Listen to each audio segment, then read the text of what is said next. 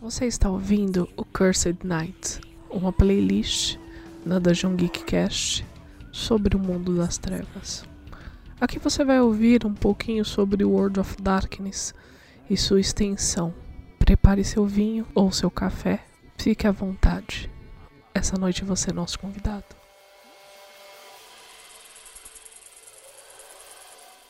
Imagine um mundo onde visionários lutam para trazer a maravilha ao mundano. Imagine uma guerra onde os vencedores decidem o destino do mundo e os perdedores são caçados até a sua presunção. Este mundo, essa guerra está acontecendo. A antiga guerra terminou e é chegada a hora dos sobreviventes assumirem. A idade e a deslealdade fracassaram. Agora, a juventude e a velocidade deixaram suas marcas em uma luta desesperada pela raça humana.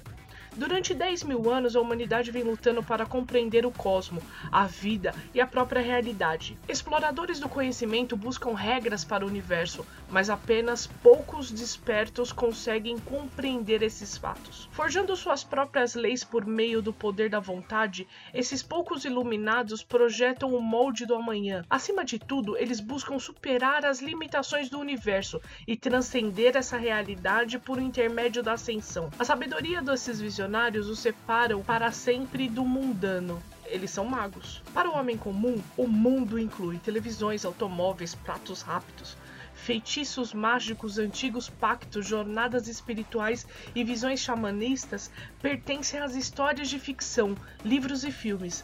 As pessoas contam histórias sobre magos, feiticeiros, visualizam feitiços de cultos esquecidos e a sabedoria contida em tomos empoeirados depois voltam às suas vidas normais. A mágica é apenas uma excitação, uma fantasia. O mundo é um lugar ordenado, onde o que você vê é tudo o que há, exceto que isso não é uma verdade. O mundo indistinto se esconde sobre o quadro do cotidiano. Mitos e lendas ditam que apenas aqueles com discernimentos apropriados são capazes de se comunicar com essas outras camadas do mundo. Usando rituais vindo da antiguidade, encantadores e feiticeiros comungam com um prazer que nenhum homem comum consegue ver ou crer. Esses magos veem o mundo de uma forma muito diferente daquela dos cidadãos. Suas crenças moldam a forma desse mundo, mesmo quando as suas ações permanecem despercebidas. Em um mundo onde os magos disputam as suas visões singulares da realidade, essa luta se estende a todas as crenças da humanidade. Há muito tempo, os magos vêm guiando os homens com a sua persistência, mas eles também lutam pelo direito de mudar o seu próprio destino. Para alguns, a magia em si é o bastante, para outros, cabe a eles a responsabilidade de confundir a humanidade por um caminho único e unificado. O próprio direito de acreditar é um foco de guerra. O futuro da raça humana se encontra na balança conforme cada mago busca ascensão, seja como indivíduo ou para o mundo todo. É com essa introdução que começamos o episódio de hoje, sobre Mago Ascensão. Eu sou a Domi, Estou aqui com o Marco Antônio Loureiro. E aí, galera, tudo bom? Espero que vocês estejam bem. É, esse episódio é muito especial, né? O Mago ele é um jogo que não importa quantas pessoas, quantos mestres, quantos jogadores você converse sobre Mago cada um vai ter uma opinião diferente, uma interpretação completamente é, é, é, fora do, do, do, de um eixo, né? Então, enquanto uns vão dizer que Mago é um jogo mais aberto, outros vão tentar limitar o jogo de Mago, outros vão colocar um jogo muito mais pé no chão. Aí vai chegar um outro narrador que vai gostar de uma parte muito mais cósmica da, do, do cenário de Mago. Então, assim, Mago é um jogo extremamente subjetivo, né? Ele foi feito para ser assim. Então, a interpretação aqui é livre, né? Então, é um, é um episódio bem especial para nós. Mago é eu acho que cada mestre tem uma visão. Você nunca vai jogar um jogo de mago igual ao outro se você jogar com mestres diferentes.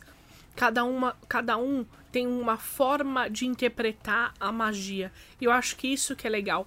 Só que para mim, Mago Ascensão é um dos jogos mais complexos da White Wolf.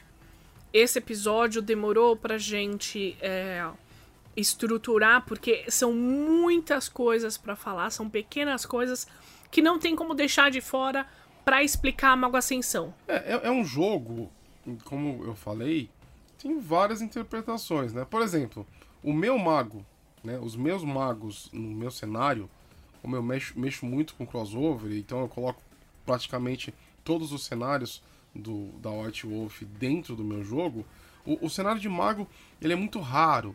Então, alguém que mexe com magia, ele, ele é raro. Não, não são todas as pessoas que fazem isso. É, não existe uma sociedade muito bem organizada. Porque eu, eu, eu apesar de ser na proposta do jogo ter isso, eu, eu tento transformar né, o papel dos magos em algo muito mais misterioso, né? Muito mais raro. Meu estilo de mago é completamente diferente do boi. Para mim, existem organizações extremamente é, organizadas, com papéis sólidos, que por mais que essas organizações elas discordem entre si, todo mundo está buscando algo, algo que se chama iluminação. Eu acredito que é, eu, eu tenho uma visão um pouquinho mais romantizada do mago em 2020. Então as minhas mesas de mago, elas, elas costumam ser muito é, imitando a jornada do herói. Porque o mago ele consegue ter uma visão ampla do, do que está acontecendo, maior do que a de um lobisomem que tá só preocupada em combater a Wyrm onde quer que ela esteja, diferente de um vampiro que está preocupado em fazer uma jirá para ter um objetivo de continuar sobrevivendo. Muitos falam que o jogo de mago, ele, o cenário de mago é aquele cenário que abraça toda uh, todas as possibilidades da White Wolf, né? Enquanto você tem jogos que são bem é bem entre aspas, tá, gente? Não é que é limitado, mas que tem apenas um, uma. enxerga apenas uma parte dessa pizza, né? O mago, o cenário de mago é aquele que enxerga tudo. Ele consegue tocar tudo, né? Mas o que é o jogo de Mago Ascensão? É, Mago Ascensão é uma, um jogo da White Wolf também, tá? É um horror pessoal sobre magos, é, são magos modernos lutando para sobreviver. Então, o jogo de, de mago é um RPG de horror pessoal sobre magos na era moderna que eles lutam para sobreviver. Diferente de um vampiro que tem poder, diferente de um lobisomem que ganha poderes e gifts de espírito, magos são humanos. São humanos que eles descobriram dentro de si a magia e eles buscam a iluminação que nós vamos chamar de ascensão. Quase todo mago busca a ascensão. Independente do caminho que ele siga, o objetivo final é a ascensão, tá? Lembrando, gente, que nós estamos focando né, nas, nas introduções dos jogos nos dias de hoje, né? Os jogos, os jogos modernos. Mago também tem versões de Dark Ages, Mago também tem versão em, em, em, na, na Renascença, né? Então, assim, o foco aqui é o moderno, que nós vamos revisitá-los, revisitar os jogos antigos em outras épocas, mais para frente, dando o foco para eles, tá? Então, é, é, é, o foco desse episódio é no, no jogo básico, naquele que saiu primeiro. Diferente dos vampiros que utilizam a disciplina e o poder do sangue para fazer é, sua arte, diferente dos lobisomens que têm os gifts que são presentes dos espíritos ou de Lura, os magos eles utilizam as esferas. São nove esferas que eles utilizam para moldar a realidade conforme a sua vontade, tá? Porém, essa vontade do mago, essa necessidade de moldar a realidade sempre, às vezes ela cobra um preço. E esse preço é chamado de paradoxo. O paradoxo, ele seria o efeito colateral que a realidade imposta, né? Que a realidade que todo mundo acredita. Um exemplo: é, ninguém acredita que alguém possa chegar na rua e soltar uma bola de fogo em alguém, entendeu? O paradoxo ele vai ser o efeito colateral. Imagina a realidade como uma linha, tá? O mago ele consegue mexer essa linha. Se ele mexe demais, de forma muito vulgar, de forma muito grosseira, ele vai ter uma reação contrária a essa manipulação da realidade, que é o paradoxo. Então, o mago ele sempre tem que viver é, é, criando alterações, tentando burlar essa, é, é, essa, essa, esses efeitos colaterais que são o paradoxo. Um jogo de mago ele tem a base principal da trama, tá? Imagina comigo uma uma camisa de linho. Quando você coloca essa camisa de linho num, numa lente de aumento, você percebe que ela é toda trançada, ela é toda trabalhada. Isso é a trama. O mago, quando ele mexe na realidade, é como se ele fosse naquela, naquele pequeno fio e puxasse, modelasse, mudasse de cor ou transformasse aquilo em outra coisa. Mas, em sua essência, o jogo de mago é um jogo de se importar, é um jogo profundo, é um jogo de sentimentos, é um jogo de acreditar em algo maior, acreditar que você faz parte de algo maior que você tem um objetivo nessa trama toda. Um exemplo desse tipo de manipulação de, e efeito colateral seria aquele filme O Efeito Borboleta, né? Em que você tem uma ação no passado que de repente cria uma, uma cadeia de eventos e que essa cadeia ela muda tudo. Então, assim, é, é uma forma de se enxergar o paradoxo. Não é, não é única, porque existem espíritos do paradoxo, existem é, efeitos que são instantâneos, de, a, dependendo da, gross, da forma grosseira como você mexe com a realidade, você tem um efeito instantâneo. Você tem uma, algo que acontece com você na hora. E são efeitos variados, tá? Então, é, é, é como eu falei, é, uma, é um jogo de muita interpretação. O, o grande problema que o mago encontra hoje em dia é uma coisa que a gente chama é, uma visão de um mundo coletivo. Então, eu, você, o Marco Antônio, fulano ciclano, nós temos uma visão desse mundo coletivo e o mago, ele tenta mexer nessa visão do coletivo. As pessoas estão acostumadas com aquilo, então quando você mexe nessa visão, você mexe com essa realidade consensual que pode trazer problemas para você no futuro. Então, é, quando um mago força muito essa vontade quanto uma crença de uma população, quanto a sua própria aceitação, porque às vezes você é, com, não acredita em você, não acredita no seu potencial de manipular essa realidade. Aí vem as consequências. Basicamente, esse é o jogo de Mago Ascensão. Lembrando também que, junto com isso, nós temos aquele jogo básico e clássico de você.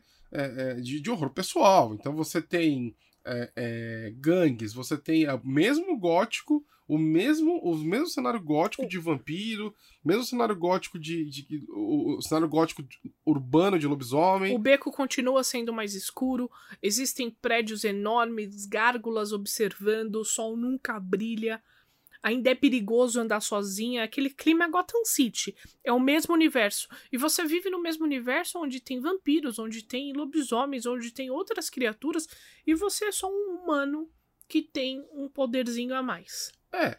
é e, e isso é uma coisa terrível, porque na verdade, você, como mago, apesar de você ter muito conhecimento e ter muita e ter, e ter muito poder é, é, é, potencialmente, né?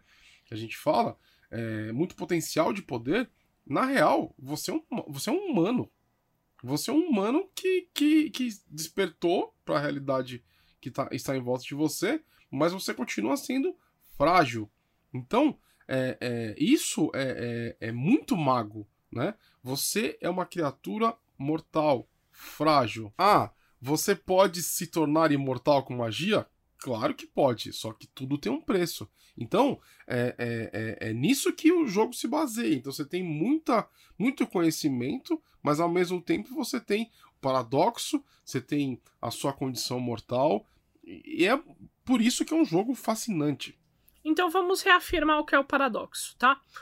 O paradoxo é uma reação que a realidade tem quando um mago tenta alterá-la certo? É isso, basicamente é isso.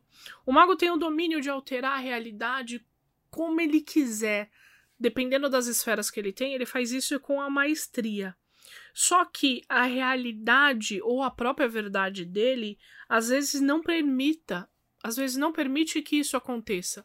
Lembra daquilo que eu falei para vocês sobre a visão de um mundo coletivo?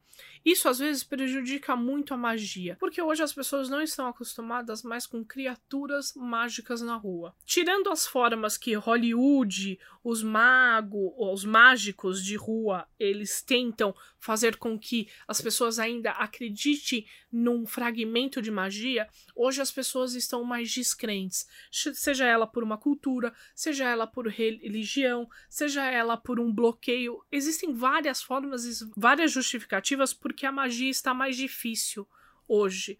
Só que não é mais comum. Então, antigamente, se você for perceber, nos anos 90 nós tínhamos vários canais de mágicos na televisão anos 90, anos 2000, tinha Copperfield, tinha o Mr. M, Hollywood, várias pessoas é, tentando decifrar os contos mágicos. O que era aquilo? Então as pessoas acreditavam que realmente o mago podia cortar uma pessoa no meio. De repente veio uma pessoa e começou a explicar é, essas magias. O que que isso torna? Tornam pessoas descrentes. Porque existe um negócio também que eu falo que é o inconsciente coletivo, né? As pessoas não acreditam mais em magia. E por isso que é mais difícil do mago moldar a realidade. Você tem que imaginar que a realidade é um trabalho que não está pronto. Ela se molda todo dia. E a realidade ela vai se moldando em cima das pessoas que fazem parte dela. Certo? O mago, por essência, ele tem a necessidade de estar mudando essa realidade. É um sentimento dinâmico. Entretanto, uma vez que a humanidade cria uma rotina, se torna mais difícil fazer essa magia. A busca da ascensão é tão clara quanto o despertar de um mago. Estamos fadados a essa busca pela iluminação. Todo mago busca isso. Contanto, cada tradição ela busca a ascensão de uma ou de uma forma. Cada um busca seu caminho. Só que no final o objetivo é isso, é você se iluminar. É lembrando que assim como os vampiros se organizam em clãs, Assim como os, os lobisomens se organizam em tribos, os magos eles se organizam em facções e em tradições, ok? Normalmente no jogo de Mago Ascensão você joga com, alguém, com algum mago de alguma tradição. Mas como nós falamos nos outros episódios, nós não vamos dar muitos detalhes sobre clãs, tribos e tradições. Por quê? Porque nós queremos fazer episódios específicos dessas, dessa, dessa parte do mundo das trevas. Então, não se preocupe que nós vamos falar mais adiante. Outra coisa que é extremamente fundamental para o jogo de mago é o que nós chamamos de paradigma. Paradigma é aquilo que o mago cria para que ele acredite e reforce o poder de moldar a realidade que ele tem.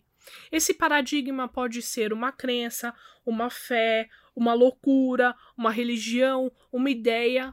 Isso é você que vai criar. É, o paradigma ele vai fazer com que você continue trilhando esse caminho da iluminação. Basicamente assim, se você acredita que a realidade ela pode ser moldada através de símbolos dracônicos, digamos assim, tentando puxar um pouco para a visão do D&D, né? Você fará magias, rotinas e, e tudo mais dessa forma. Se você acreditar que através da fé, você vai moldar a realidade através de rezas e da liturgia, e, e, e, por aí, e, e, assim por diante. Vamos dar uma, uma referência da cultura pop para você entender. Eu acho que quase todo mundo que ouve esse podcast já assistiu Constantine. A forma que Constantine usa para alterar a realidade é por forma de símbolos. Sim. Ele acredita nos símbolos e ele acredita que com aqueles símbolos ele molda a realidade ao seu redor. É uma forma, é um, aquele é o paradigma dele. É, eu vou dar um exemplo aqui bem nosso cotidiano. Existem pessoas tem diversas superstições, correto? Imagina só. Ah, bater três vezes na parede, é, é, fazer o sinal da cruz quando passa numa igreja. Essas são formas aceitas de você é, é, realizar algum tipo de ritual mágico, né? Então, basicamente, ao bater três vezes na madeira ou fazer o sinal da cruz quando você passa numa igreja, você está pedindo proteção. Ou quando você pula, passa um longuinho quando você perde um objeto. Ou pular sete ondas, enfim. Você, você está mudando a realidade pedindo proteção ou pedindo alguma coisa, é, cortar o bolo de, de baixo para cima. Então, assim, extrapole isso e você vai ter é, é, o, o, paradigma, entendeu? Você tem pessoas que realmente acreditam que ao bater três vezes na madeira, elas estarão protegidas do mal. Isso é paradigma? É, agora, é, vou explicar para vocês um pouquinho da guerra em facções. Em Mago Ascensão existem várias facções e cada facção tem um, um objetivo e todos estão em guerra, basicamente, tá bom? Então a primeira facção são as tradições.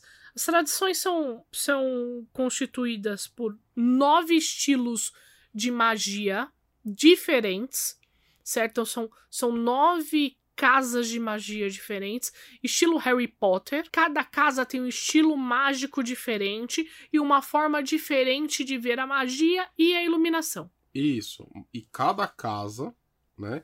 A gente tá usando esse exemplo do Harry Potter para ficar mais fácil de entender, beleza, gente? E cada casa, ela tem várias é, é, subdivisões, entendeu? Existem pessoas que dentro de um paradigma elas têm as suas próprias formas de agir. A única coisa que essas casas têm em comum, essas tradições têm em comum, primeiro, eles lutam, eles buscam o equilíbrio entre os humanos e os magos, isso todos fazem. E outros, eles lutam contra a realidade estática, eles apoiam sempre a realidade dinâmica, o dinamismo, a mudança, ok? Então essas são as tradições, são nove tradições Diferente de Vampiro à Máscara, que quando você é abraçado por um malcaviano, você se torna malcaviano, ou diferente de lobisomem, que se sua mãe for uma fúria negra, você será uma fúria negra, Mago Ascensão, quando você desperta, você não é nada, tá? Você não desperta algo, você só desperta mago. E a sua busca te leva para uma tradição que você vai escolher conforme o seu estilo mágico ou alguém de uma tradição te convida para participar. Tá bom? Em outra facção é, extremamente importante no jogo de mago é a tecnocracia.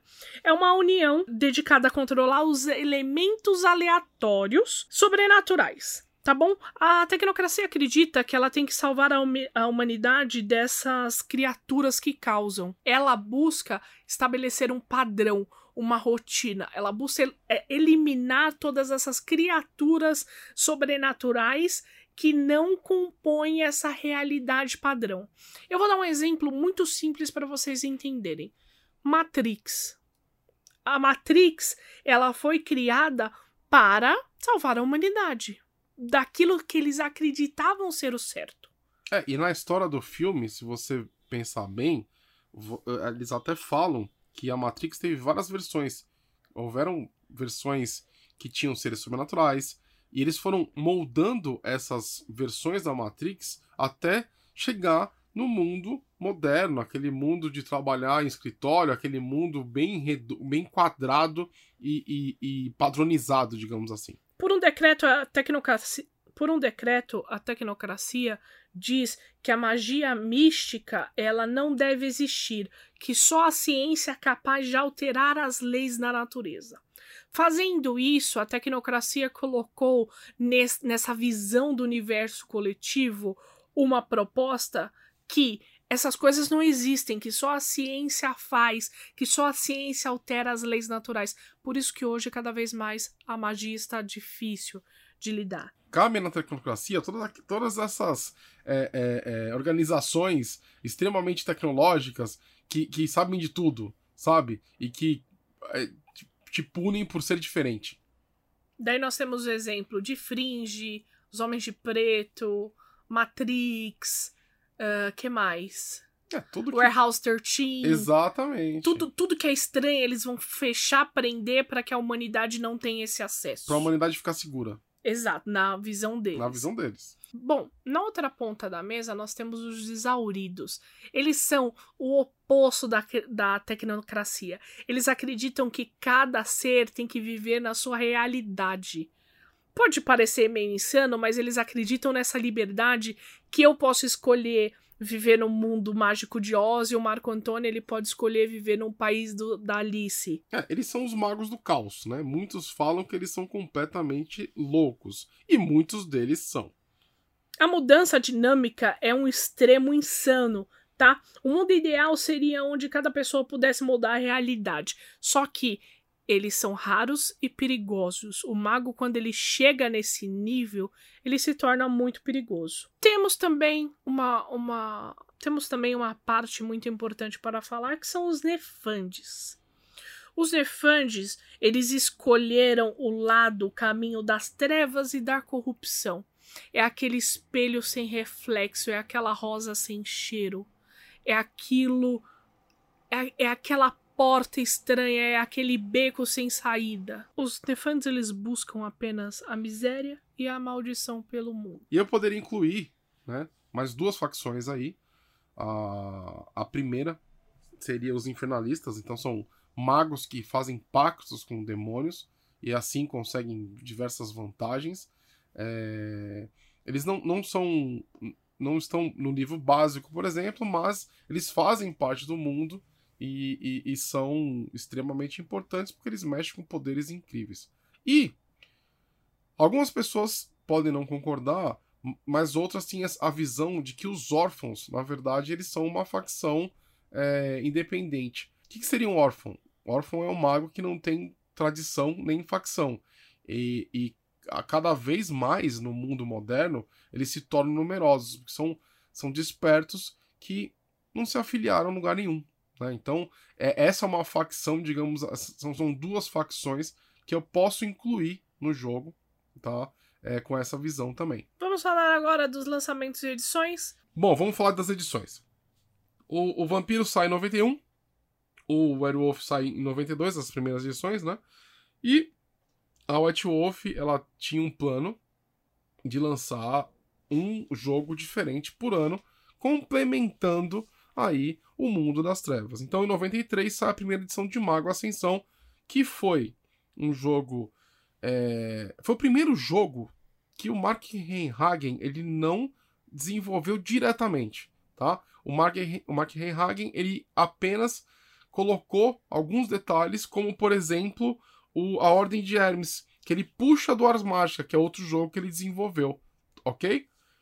Em 95, dois anos depois, sai a segunda edição. Ah, detalhe, a primeira edição era muito. É, aquele mesmo padrãozinho, gente. Eles lançaram uma edição que precisava de, um, de, uma, de uns ajustes, aí sai a segunda edição em 95, que é a edição que, sei lá, da mesma forma que os outros jogos, que bota o jogo no mundo, né? Que, que tem mais sucesso, ok? E daquela mesma, aquele mesmo formato, gente. É, lança edição, lança alguns suplementos, dá uma expandida no cenário e por aí vai. Em 2000 sai a terceira edição.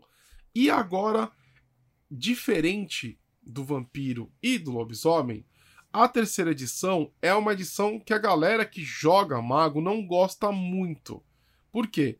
Muitas pessoas afirmam que a terceira edição é muito fácil você ganhar pontos de paradoxo. Então você sofre é, é, muito ao fazer magia. Então, a, a, edição preferida da galera é a segunda edição, tá? É, diferente de vampiro, diferente de lobisomem, beleza? Só para vocês entenderem aí que a terceira edição do Mago não agrada muito. Claro, gente, tem gente que vai gostar, que curte a parada, que vai dizer que as pessoas não entendem a, segunda, a, a terceira edição direito, mas não é esse o ponto. O ponto é, a maior parte dos jogadores de Mago e dos mestres de Mago não gostam muito da terceira edição, preferem as regras de magia da segunda. O jogo foi descontinuado, da mesma forma que o resto do Mundo das Trevas, para a chegada do, do, do Chronicle of Darkness, do, do, do novo sistema, beleza? E, da mesma forma que os outros jogos, também é, deixou uma série de órfãos, né, jogadores que queriam. O sucessor da linha Hacking para o Mago Ascensão foi o Mago, o, o, The, The Awakening, né, o Despertar, que era um jogo que propunha. Eu vou. Eu, como eu não gosto muito, eu vou falar, dar só um, alguma, algumas pinceladas nesse jogo. Mas é um jogo que é, é, é, liga mais, deixa, deixa, deixa, deixa o jogo de mago um pouco mais limitado no sentido de ter rotina, no sentido de. de é, é, é, é uma coisa, ao meu ver, né, parece muito mais o tipo de jogo de mago de um DD da vida. Né? É claro que é, é coisa urbana, é claro que, enfim, vai ter gente que vai defender. Mas assim, como eu não gosto muito, eu vou até evitar de falar porque eu não quero.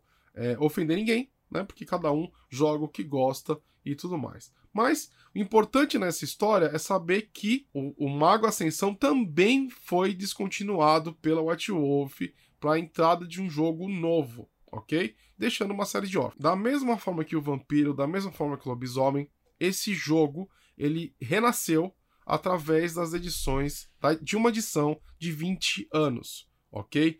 Em 2015, através de financiamento coletivo também pela Onyx Path, já falamos sobre isso, chega o Mago Ascensão, edição de 20 anos, criando, dando um jogo, dando um livro gigante, com diversas, diversos detalhes, um, um condensado de tudo que se lançou anteriormente. O que mais chama atenção também no Mago 20 anos são as notas pedindo desculpas por algumas coisas no livro, assim.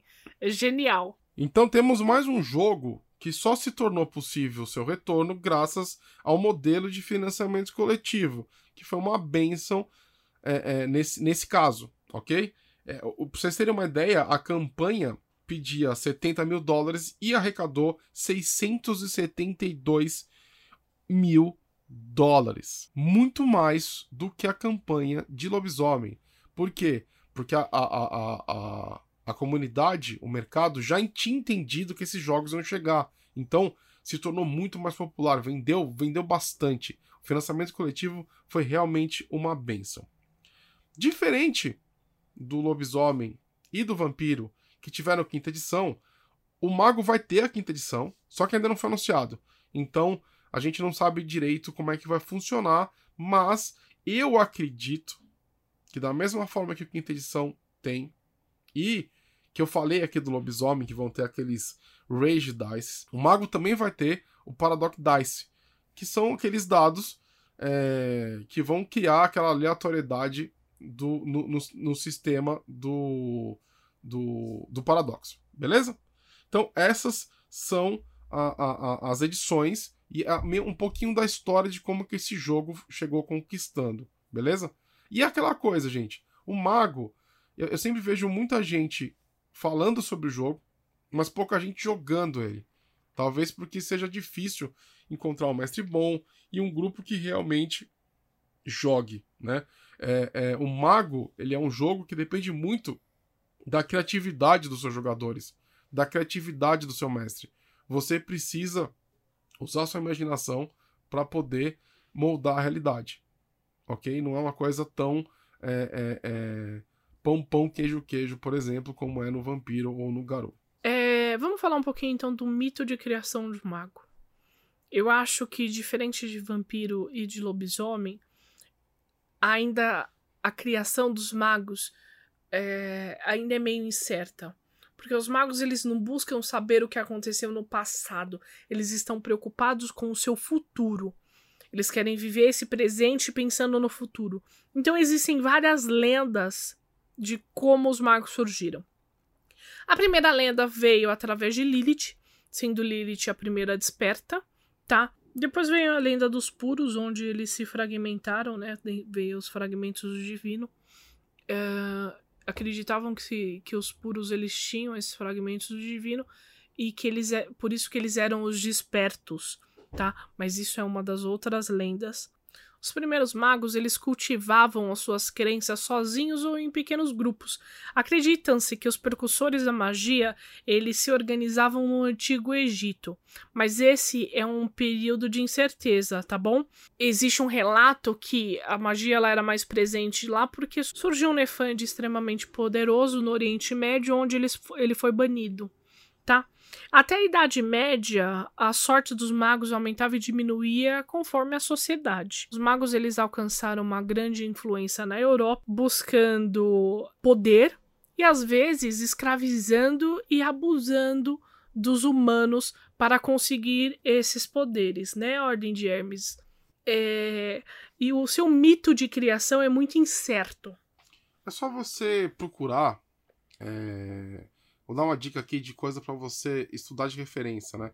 Você tem aquele programa que são os alienígenas do passado. Se você tirar a parte alienígena, você vai ver, tipo, diversas pessoas iluminadas sendo retratadas, diversas pessoas, tipo, que faziam poderes, que tinham poderes incríveis. Então, assim, esses seriam os primeiros magos, né? Espalhados pelo mundo e, e, e guiando as sociedades primitivas na época. Nós vamos explicar um pouco mais no episódio de Lord Mago lá pra frente. Então não se preocupe que nós vamos destrinchar essa parte, explicar um pouquinho sobre os puros, o papel de Lilith, a ordem de Hermes, as merdas que eles fizeram, tá bom? Agora eu acho que a pergunta mais importante que você deve estar se fazendo aí. Como que você se torna um mago? Porque um vampiro é mordido. O lobisomem é herança hereditária. E o mago? O mago, ele desperta raríssimas vezes vem alguém batendo na sua porta é, oferecendo uma pílula azul e vermelha. Normalmente o momento de despertar do mago vai depender da situação. E, e, e mesmo a pílula vermelha não despertou o Neo. Na verdade, o Neo, em Matrix, ele desperta naquele momento em que ele para as balas. Que o, que o agente Smith querendo cravar ele de balas. Ele para todas as balas e, e, e, ali ele começa. Cara, é uma cena de despertar perfeita, porque ele começa a enxergar a Matrix. Eu vou usar a referência de Matrix porque é muito que pode acontecer no seu despertar. O seu despertar ele vem acompanhando de presságios. Então o Neil ele percebeu que algo estava estranho quando ele recebeu a mensagem do coelho branco. De repente a campainha toca e o coelho branco estava lá o despertar de um mago ele vem com isso, ele carrega um presságio, ele, ele carrega uma vontade. Quando o mago ele tá destinado a, a, a despertar, nada vai atrapalhar esse caminho. Depende da situação. O mago ele pode despertar por uma urgência, ele pode despertar uh, de uma situação de estresse, assim como os lobisomens, né? Ah, uma situação de estresse fez com que o poder daquele sangue, o poder daquela fúria gerasse o werewolf. O mago também, o poder daquele estresse agita o seu avatar. E é muito importante a gente explicar o que, que é o Avatar, porque o Avatar ele, ele anda lado a lado com o mago e ele é a chave para o despertar do mago. E o que, que é o Avatar? O Avatar ele tem várias explicações e cada mago vai acreditar que o Avatar é algo diferente, beleza? Isso é importante e é uma constante no jogo de mago, porque lembra que eu falei que era um jogo com diversas interpretações. Então, algumas pessoas acreditam que o Avatar é a sua consciência mágica, outros acreditam que é um ser superior que te guia. Outro acredita que é o seu alter ego. Enfim, não importa qual, qual que seja a sua explicação sobre o Avatar. Ele é aquele que guia o caminho do mago. Então, ele é como se fosse um mentor, tá? Que o mago tem apenas por despertar, tá? Mas muitos magos afirmam que todos têm avatar que todo, todo ser vivo tem um avatar. E isso é muito legal. A diferença do avatar de alguém adormecido é apenas a, a, a, que o avatar de uma pessoa desperta ele tem consciência própria. O avatar de alguém desperto ele guia você, ele guia o mago. É aquela vozinha que te fala para você buscar o conhecimento em direção à ascensão. Supostamente, os avatares eles são imortais. Dizem que passa de um mago para o outro, levando consigo uh, lições e aprendizado de uma reencarnação ou outra. Não sabemos ao certo, não é mesmo? Esse conceito não é universal, mas ele faz um grande sentido nessa guerra da ascensão. Bom, é, agora vamos explicar um pouquinho como que os magos eles soltam a magia. Os vampiros eles usam o poder do sangue. Os werewolves, eles usam a gnose e a fúria. Os magos, eles têm algo chamado de arete, tá? É, o termo arete pode ser definido como uma vontade iluminada desse mago. É algo que é, é, é a linha da iluminação dele, é aquilo que mede o quão próximo da iluminação ele está, tá? É... E aquilo também que mede o quão bom ele é em fazer magia. Né? É como se fosse a medida da, do expertise dele em fazer magia. Todos os magos possuem pelo menos algum grau de arete para trabalhar com a mágica verdadeira, tá? Quando eu falo mágica verdadeira, é aquela mágica que você vai fazer com que a bala não te atinja, tá? Não, não um truque de cartola. Então, a lógica é: quanto mais forte o seu arete, quanto mais forte for esse elemento no mago, maior será a quantidade de magias que ele vai fazer. É o maior controle dele na manipulação da realidade. E o conhecimento, né, a realidade, ela é dividida no, no cenário de mago em nove esferas diferentes. Cada uma delas, ela compreende aí a, a um aspecto da realidade. E um mago ele vai aprendendo a manipular essa realidade com esses pontos de esfera. Então, o arete ele é a, o jeito que, né, uma ferramenta para você fazer, é como você faz, né? E as esferas, elas são, elas definem o que você consegue, qual parcela da realidade você consegue alterar. Então, vamos falar um pouco sobre as esferas que definem as parcelas da realidade. É como se fosse. É sempre uma grande pizza, gente. Ok? Vamos lá. Correspondência. A correspondência é a esfera que lida com o espaço e as distâncias. Beleza? Então, é com correspondência que o mago vai conseguir teleportar, é a correspondência que vai unir dois pontos, é a correspondência que faz isso. Beleza? A correspondência ela mede o espaço e distância. Ela permite saber em qual lugar do mundo você está exatamente. Quantos metros tem a sua casa, aonde chega a parede, o que tem abaixo dela. É, é você unir dois pontos. Ok? Ou mais de dois pontos, né? Dependendo do poder do mago. Nós temos a entropia. A entropia é a esfera que mexe com a ordem, o caos, o destino e a aleatoriedade. O, o, o mago que mexe com a entropia, ele tem o poder de mexer com é, é, é, chances, beleza? Então, qual que é a chance de você é, acertar o número de loteria e, e por aí vai? Também é a esfera que mexe com a, a, a, o decay, né, o apodrecimento das coisas. Então você pode, por exemplo, é, fazer com que o objeto tipo é, seja destruído. Também é a esfera que mexe com o destino das pessoas. Então, com entropia você pode mudar o destino de alguém, você pode amaldiçoar uma família, você pode é, simplesmente é, ter sorte. Então é uma, é uma esfera que tem muito, mas muito é, é, jogo de cintura aí também a esfera que mexe com o apodrecimento das coisas. Então você consegue fazer com que objetos eles apodreçam, se desfaçam, entendeu? É uma, é uma das esferas mais difíceis de ser utilizadas, né, de, da forma correta, e uma das mais é, é, é, poderosas. Ela, a sua especialidade vem no destino, na sorte, na ordem e no caos. Exatamente. Forças. A esfera de forças mexe com as forças naturais da Terra. Então você vai mexer com fogo, com gravidade, com magnetismo, com luz e sombra e com tudo aquilo que é força natural. É, sem dúvida nenhuma, uma das esferas que mais causa paradoxo e que mais causa dano, né? Sua especialização é em qualquer elemento, ou em um ou em vários. Tecnologia, física e clima, para você entender melhor. Vida, a esfera da vida, ela mexe com a vida, é autoexplicativo. Então, é a mesma a esfera que mexe com plantas, a esfera que mexe com animais, é a esfera que mexe com sangue, é a esfera que mexe com a, a, o corpo humano, enfim, é, é, é a esfera que mexe com tudo que está vivo. Suas especializações são mudar de forma, doença, curar, uh, clonagem e criação. Esfera mente. Com a esfera mente você manipula a mente. Você consegue ler, ler mentes, você consegue se esconder de uma mente, você consegue é, é, dominar uma mente, enfim, é a esfera que mexe com a mente de tudo. As especializações de mente são comunicação, ilusão, capacitação de si mesmo e viagem astral. Matéria.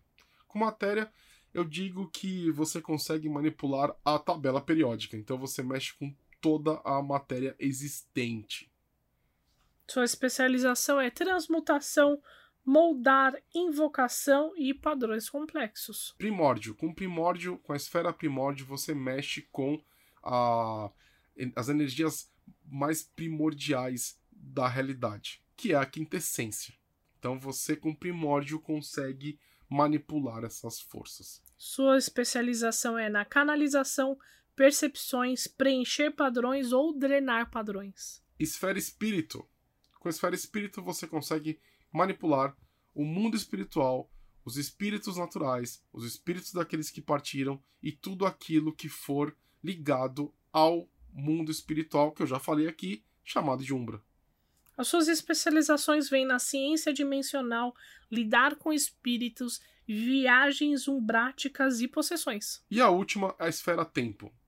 Se a correspondência mexe com o espaço, o tempo mexe com o tempo. Beleza? É autoexplicativo. Então você consegue perceber o passado, ver o futuro. É, é, é, você chega numa, num lugar e você consegue, por exemplo, numa cena de crime, você consegue voltar alguns momentos e sua percepção consegue enxergar o que, que aconteceu naquele local. É bem. É, e é uma esfera bem paradoxal, né? Suas especializações são as percepções, viagem do tempo, controle temporal. E finalizamos as esferas. Como eu sempre digo em todo episódio, hoje nós não vamos falar sobre as tradições, porque depois nós vamos fazer um especial falando dela, assim como nós iremos fazer um especial falando dos clãs e das tribos, tá bom? Agora, é, para ajudar a você pensar um pouco mais sobre Mago Ascensão, vamos dar referências de filmes para você poder um pouco mais visualizar esse cenário. Eu acho que Mago Ascensão ele funciona muito com referências. A minha primeira referência para um bom filme de Mago Ascensão é Constantine. Para mim, Constantine é um filme perfeito de Mago Ascensão. Não tem nada a ver com HQ, mas é um filme perfeito, porque o Constantine ele usa as, os seus símbolos para fazer as magias. Ele está lutando contra pessoas malucas, ele está lutando contra espíritos, ele está ali lutando contra demônios e ainda ele luta contra a descrença dele. É um filme perfeito de Mago Ascensão. Devia se chamar Constantine Ascensão. Bom, outro filme que a gente já citou aqui no episódio é Matrix. Assista Matrix com esses olhos de Mago Ascensão, você vai perceber que existem diversas coisas no, no, no Matrix. 1, 2, 3 e a Animatrix, todos eles você consegue encaixar em Mago Ascensão. Eu acho que o despertar do Neo é uma das referências mais perfeitas de como um mago desperta. Ele passa o filme, o primeiro filme inteiro nessa busca por, por essa, essa busca pessoal, né? Essa, essa disputa interna se ele era ou não o escolhido e no final de tudo, ele desperta como escolhido. Então, assim, é uma baita referência. Nós temos uma referência incrível também de tecnocracia no, no Matrix, né? A tecnocracia está agindo ali a todo momento, falando que você não pode fazer isso, você não pode moldar a realidade. É, outro filme que eu indicaria se chama O Vidente, de Nicolas Cage. Eu sei que eu detesto Nicolas Cage, Todo mundo que me conhece sabe que eu detesto Nicolas Cage. Não fala mal do Nicolas Cage. Esse filme é muito Mago Ascensão. Uh, principalmente, ele é um vidente, só que ele, é, ele só consegue ver alguns minutos pra frente, sabe? Só que em um belo dia ele sonhou que ele ia encontrar a mulher da vida dele em um lugar, só que ele não sabe quando nem como, só sabe o local. Aproveitando que nós amamos o Ken Reeves, eu gosto muito, muito de, do, de John Wick e de pensar em John Wick como se fosse um cenário tanto de Marvel quanto de Mundo das Trevas. Eu acho que aquele hotel e, e aquela facção de assassinos e toda aquela linguagem sim, simbológica que tem os, os filmes do John Wick, né, com relação a essa organização que ele faz parte, é, fazem, criam toda uma atmosfera perfeita para Mago Ascensão, né? É, e, e, assim, a gente pode imaginar o que, que, tem de magia. Pô, os objetos que são pagos. A, a, a, o, último, no último filme tem ninjas que somem na escuridão. Você pode interpretar como se fossem efeitos é, é, é, de magia, entendeu? Um filme interessante também que eu gosto muito de ter uma visão de Mago Ascensão é a Invocação do Mal. A Invocação do Mal conta a história do casal Wayne, que eles são os dois maiores exorcistas que já existiram, tá? Eu falei sobre eles num podcast de terror. E a invocação do mal, eles vão para uma fazenda ajudar uma família que está com problema de, de possessões. Mesa de mago com outra visão. Bom, e nós temos Doutor Estranho, da Marvel, né, que mostra o despertar de alguém.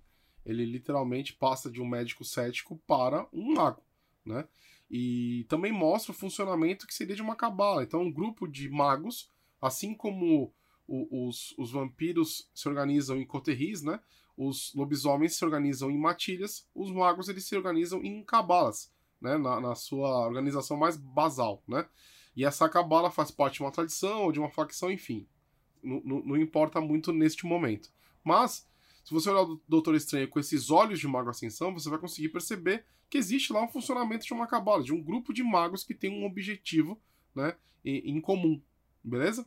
Agora, a minha referência preferida é Big Trouble Little China, Os Aventureiros do Bairro Proibido. Para mim, esse filme é uma aventura de Mago Ascensão, assim, do começo ao fim, com objetivo claro, sabe? É incrível, vale super a pena você assistir. E tem outros filmes, tá, gente, que vocês podem pegar referências. Harry Potter é uma referência boa de Mago Ascensão, sabe? É uma referência de como os Ordem de Hermes, eles, eles é, se organizam e estudam a magia. Sempre tem que lembrar, gente, quando a gente fala de referência, é para você pegar aquilo que pode ser usado e tirar o resto. É claro que Harry Potter é uma, é uma, é uma visão infantilizada de alguma coisa. Então você tem que tirar. Você, pega aquilo que, putz, é assim que funcionaria uma escola realmente de magia dentro do, dos Ordem of Hermes. Claro que é mas de um jeito mais adulto. Então, assim, é por isso que são referências, tá? As referências de música, isso vai depender muito de como vai ser a pegada da sua mesa. Porque, como eu falei, o mago ele pode despertar em qualquer situação, em qualquer cultura e qualquer nação, independente do gênero, a idade.